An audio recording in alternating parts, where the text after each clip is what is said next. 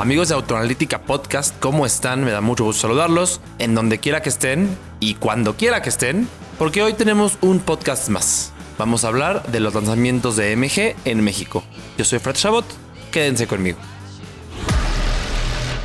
Aquí probamos autos y analizamos el mercado para decirte lo que tienes que saber y puedas tomar la mejor decisión para tu próxima compra.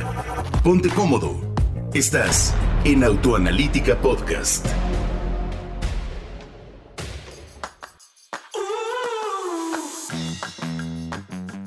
Pues bien, MG presentó en nuestro país no a uno, sino a tres nuevos productos para el mercado mexicano.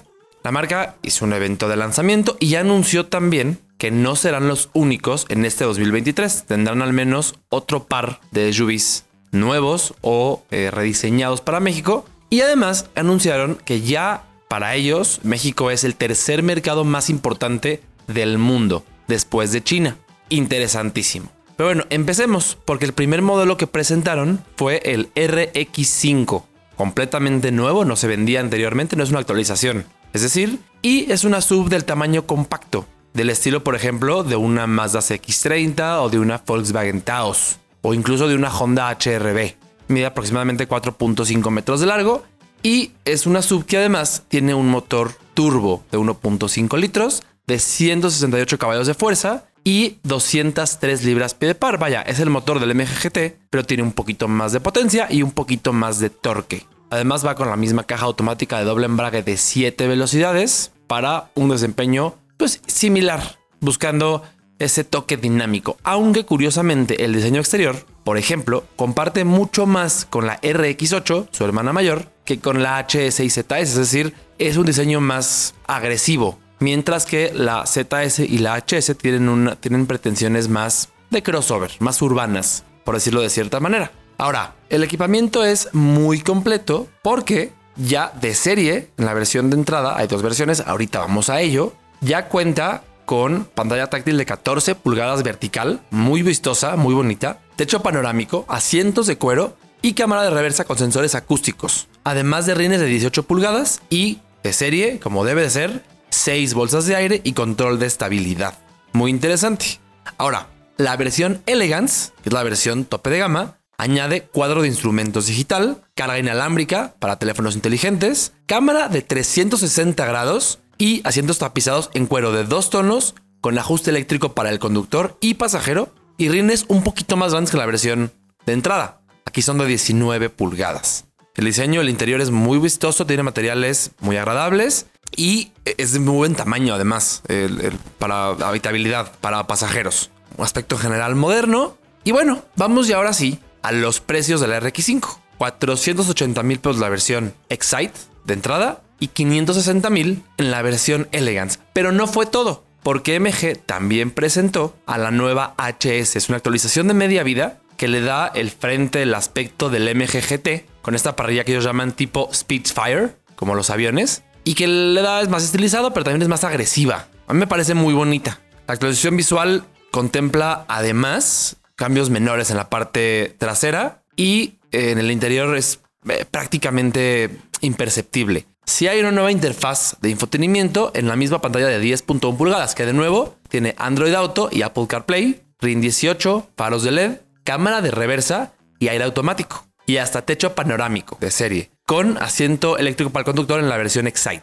que es de nuevo la versión de entrada. La versión Trophy Pack añade cuadro digital, de 12.3 pulgadas, muy vistoso, ya lo vimos, y modos de manejo, paletas de cambio al volante y detalles de confort como los asientos de cubo forrados en cuero y de ajuste eléctrico para el acompañante. En la versión de entrada los tiene ya de serie eléctricos para el conductor. Eh, todas las versiones tienen 6 voltios de aire, control de estabilidad, como debe de ser, pero de momento solo las versiones, vamos a mencionar más adelante, que son las híbridas enchufables, tienen eh, asistentes avanzados de conducción.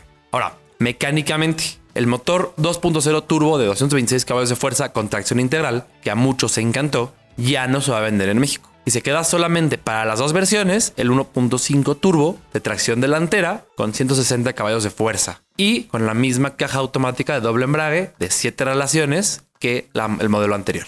Precios 519.650 pesos en la HS Excite y 614.650 pesos en la HS Trophy Pack 1.0 Turbo. Pero no es todo, porque esta misma HS tiene también una nueva versión híbrida enchufable a la que llaman EHS. Para modelo 2024 ya viene con el mismo facelift que esta, esta actualización que el HS tradicional, pero tiene una mecánica muy, muy interesante y es como tal el reemplazo del anterior 2.0 que ya mencionábamos. Porque si bien tiene un motor 1.5 turbo de 160 caballos de fuerza, va asociado a un eléctrico de 121 caballos de fuerza. Es decir, en total, la potencia conjunta del sistema es de 280 caballos de fuerza y tiene, ojo, 353 libras pie de torque. Es, son 100 libras pie de torque más que con el anterior 2.0. Pero es que además hay una batería de 16.6 kWh de capacidad que se carga en una casa, una cargador tradicional en alrededor de 5 horas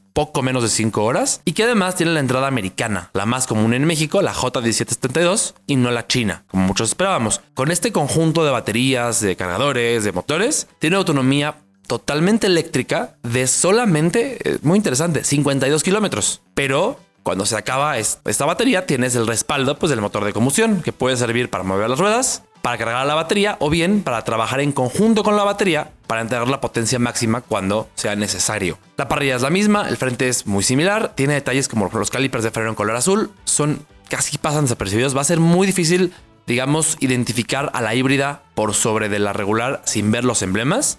Y eso sí, ya tiene, como decíamos antes, el MG Pilot 3, una suite de asistencias avanzadas a la conducción, ya tiene asistente de cambio de carril, alerta de colisión frontal con frenado de emergencia, control crucero adaptativo y cámara 360. Esta versión cuesta 825 mil pesos.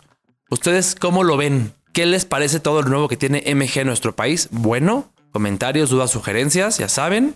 Gracias por escucharnos y no se olviden, estamos en autoanalítica.com.mx con toda la información y también en redes sociales, estamos en Facebook, en Twitter, en YouTube en TikTok para que vayan y vean los análisis que hacemos para ustedes, para que tomen la mejor decisión de compra. Nos vemos en la próxima. Gracias por acompañarnos. Te recordamos que podrás encontrar este y otros capítulos de pruebas, comparativas, análisis, leyendas y entrevistas en Autoanalítica Podcast. Búscanos en todas las plataformas de audio y felices compras.